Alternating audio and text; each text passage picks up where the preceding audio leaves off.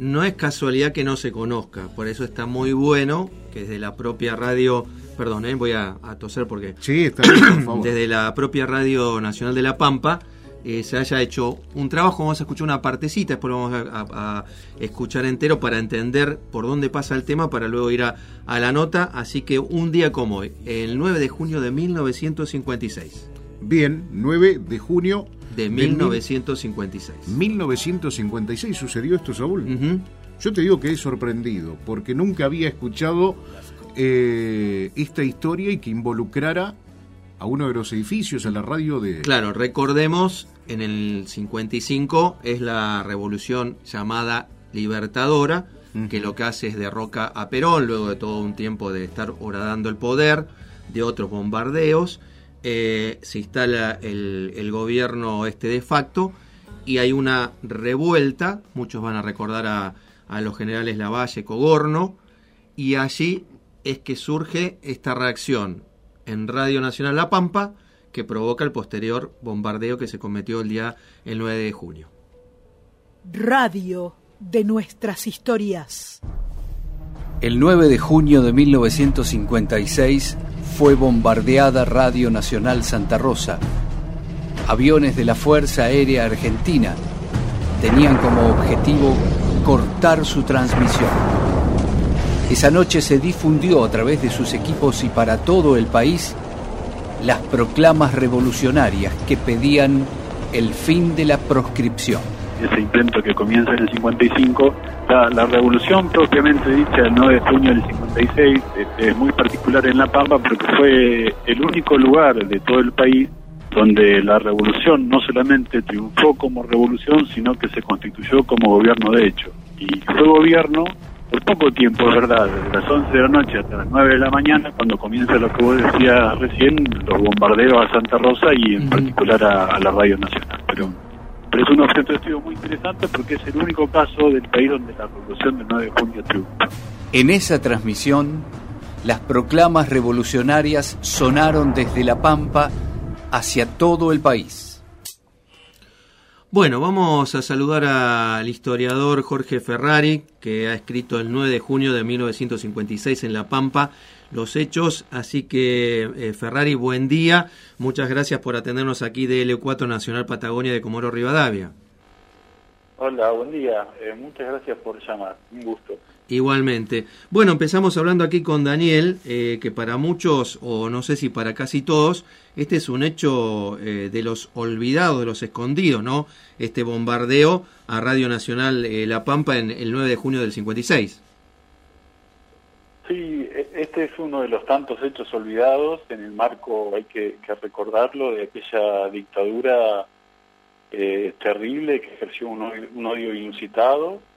Eh, tanto el bombardeo a Radio Nacional como los fusilamientos posteriores a la revolución de ese día eh, como la, masacre a la Plaza de Mayo del año anterior, de junio del 55. Son, es uno de los tantos hechos olvidados de, nuestra historia y en particular de la historia del peronismo. En el eh, caso de La Pampa, eh, esto es, muy particular porque La Pampa fue eh, el único lugar en todo el país donde la revolución del 9 de junio de 1956 triunfa eh, tiene éxito y además se constituye como gobierno de hecho. Eh, y es gobierno hasta las 9 de la mañana del domingo cuando comienza precisamente lo que vos estabas mencionando, que es eh, cuando comienzan a caer las bombas sobre Santa Rosa y en particular sobre Radio Nacional. Ahí estábamos escuchando parte del trabajo hecho por nuestros compañeros de Radio Nacional La Pampa, Hola, eh, eh, vos sabés que te escucho muy mal, no sé si vos me escuchás a mí. Eh, yo escucho bien, a ver si podemos mejorar un poquito. ahí cómo nos escucha Jorge.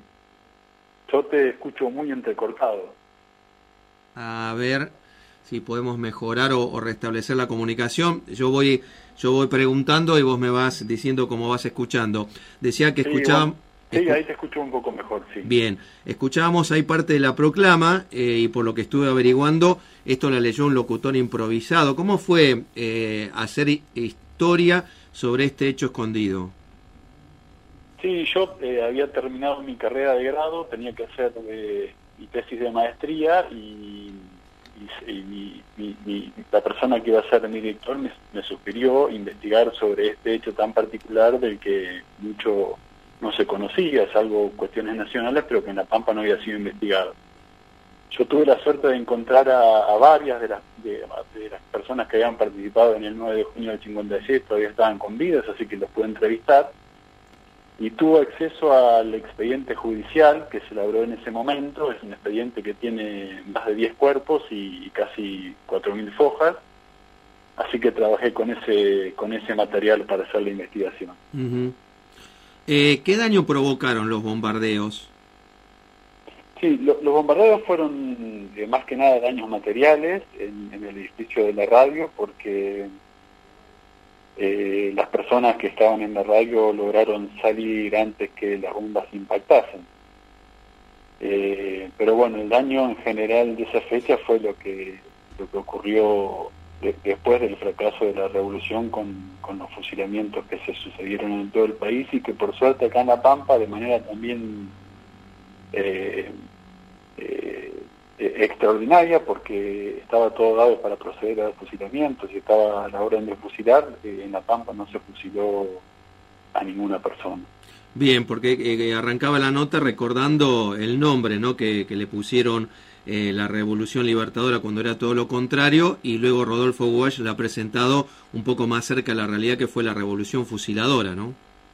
Exactamente, sí, sí, porque ese es el nombre de, esta, de, este proceso histórico.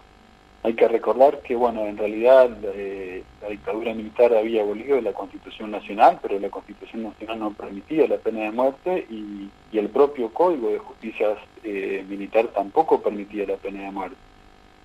Los decretos que publicaron Aramburu y Rojas se publicaron en la medianoche o en la madrugada del domingo donde establecían la pena capital y, los tribunales militares y, todas las personas que fueron juzgadas, en realidad fueron pantomimas de juicio, pero fueron juzgadas por hechos que ocurrieron antes de que entre en vigencia la ley marcial. Hay que pensar que en, Argentina no se fusilaba a una persona eh, desde el siglo XIX. eso, fue una locura lo que, lo que pasó. Eh, eh, bueno, no hubo fusilamientos a quienes eh, tomaron de alguna manera, de hecho la, Radio Nacional de, Salta hicieron esta proclama, está el nombre del militante Dante Prasilio, ¿qué otros nombres, Jorge, vos querés mencionar? ¿Y qué fue de la suerte de, esta gente, más allá que no, no fueron fusilados? Sí, acá, acá lo que ocurrió en La Pampa, digamos, el, líder de la revolución fue el capitán Filippo, era una persona muy jovencita de 30 años que llegó castigado a La Pampa porque era uno de los militares que había permanecido leal al gobierno de Perón. Eh, Nores Martínez fue el líder civil de la revolución y eh, Rodil fue el líder sindical. La particularidad de La Pampa fue que se plegaron a la revolución toda la Policía Federal, toda la Policía de la provincia, todo el servicio penitenciario, los cuerpos militares de, de Toay y de Pico, que son dos ciudades que están cerca, donde está el, grueso del ejército, y centenares de civiles que fueron armados. Así que fue, realmente un hecho extraordinario esa revolución de junio en La Pampa, que es lo que explica eh, que haya triunfado, que estaban todos con la revolución. Claro. Eh, y, y, cómo fue la vida de ellos después, ¿no? De, lo que ha sido este acto en busca de, restablecer el gobierno constitucional, zafar, por decir de alguna manera, de los fusilamientos, pero habrán seguramente sido perseguidos, etcétera, etcétera. Sí, sí, por supuesto. Eh, acá en La Pampa ocurrió en, ese contexto lo que ocurrió en todo el país. Eh, hubo persecuciones, las personas que eran sindicadas como peronistas eran echadas de sus trabajos los policías que participaron en la revolución fueron exonerados, igual que los militares. Si bien no se fusiló, pero se enjuició a alrededor de 200 personas, 32 fueron condenadas a, cumplir pena de cárcel entre un año y tres años.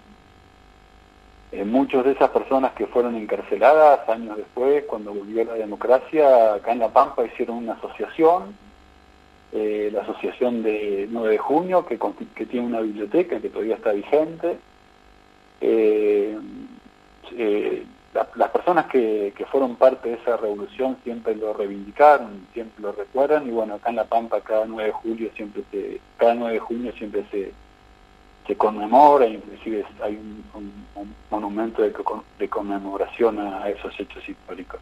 Sin embargo, Jorge, con esto te agradezco y, y te despido. Estamos hablando con el historiador Jorge Luis Ferrari, que escribió el 9 de junio de 1956 en La Pampa. Digo, más allá de, estos actos que, entonces se hacen cada 9 de junio, eh, vos decías en el comienzo de la charla eh, que tampoco vos, como historiador, y para hacer lo que sería, no sé, la tesis de grado, eh, fue alguien que te sugirió, tampoco tenías tan en mente este tema. No, no lo tenía, en la universidad no se estudia, en la escuela secundaria no se enseña, inclusive en La Pampa no se enseñaba, hace alrededor de 10 años, quien hoy es vicegobernador, cuando era diputado provincial, eh, elaboró un proyecto de ley para que los contenidos de la revolución del 9 de junio en La Pampa se enseñen en el colegio secundario, pero en realidad, bueno, depende de, que, de qué profesor de la, materia si se enseña o no se enseña, pero son hechos olvidados eh, en La Pampa y, bueno, y en historia nacional también, no, no, no se no se acostumbra mucho a recordar este tipo de hechos, en general no, no se conocen. Eh, no es curioso, ¿no? Que se A mí, disculpa, mira, te voy a contar algo que me pasó a mí eh, con un colega de la universidad, cuando comentando yo, eh, que estaba investigando sobre el, 9 de junio del 56, y para mucha gente, así como los hechos de, de junio del 55 son la quema de las iglesias y no la masacre de la Plaza de Mayo, eh, en el caso de junio del 56, la única referencia que tenía, la persona me dijo, ah, los que asesinaron a Aramburu, y no tenía nada que ver. Claro. Una vez estaba hablando de lo que había pasado en el 70 con el comando Juan José Base de Montoneros que lo enjuicia a Aramburu, ¿no? Pero sí, es un hecho que se desconoce, y yo lo desconocía naturalmente, sí. Jorge Ferrari, gracias por este contacto con LU4 Nacional Patagonia de Comoro Rivadavia. muchísimas gracias por llamar, un gusto, muchas gracias. Hasta luego. Bueno, más allá de, lo que ha sido un poco la dificultad en la comunicación, eh, creo que esta charla sirve para, para ir eh, rescatando estas historias que no por casualidad están escondidas eh, y que hablan a las claras de, de, lo que ha sido, ¿no? Esta revuelta contra ese gobierno de facto que se instaló eh, con la, figura de eh, Rojas, sobre todo en 1955, y que cuando se quiso hacer eh, la, revolución contra este golpe de facto, se habla de lo que han sido otras acciones, como los fusilamientos a la Valle, Cogorno y demás, allí en José León Suárez, pero no está este hecho que para nosotros, eh, sinceramente, hoy lo estamos descubriendo y por eso lo queríamos compartir con ustedes, de cómo se ha bombardeado eh, Radio Nacional La Pampa un 9 de junio de 1956. La Pampa, en un único lugar donde triunfó eh, esta revolución que lo que buscaba era que restablecer el gobierno democrático que había sido arrasado por el gobierno, por la dictadura militar en 1955 conocida como la Revolución Libertadora, pero en realidad fue la Revolución Fusiladora. 10.44 de la mañana. De nuestras historias. El 9 de junio de 1956 fue bombardeado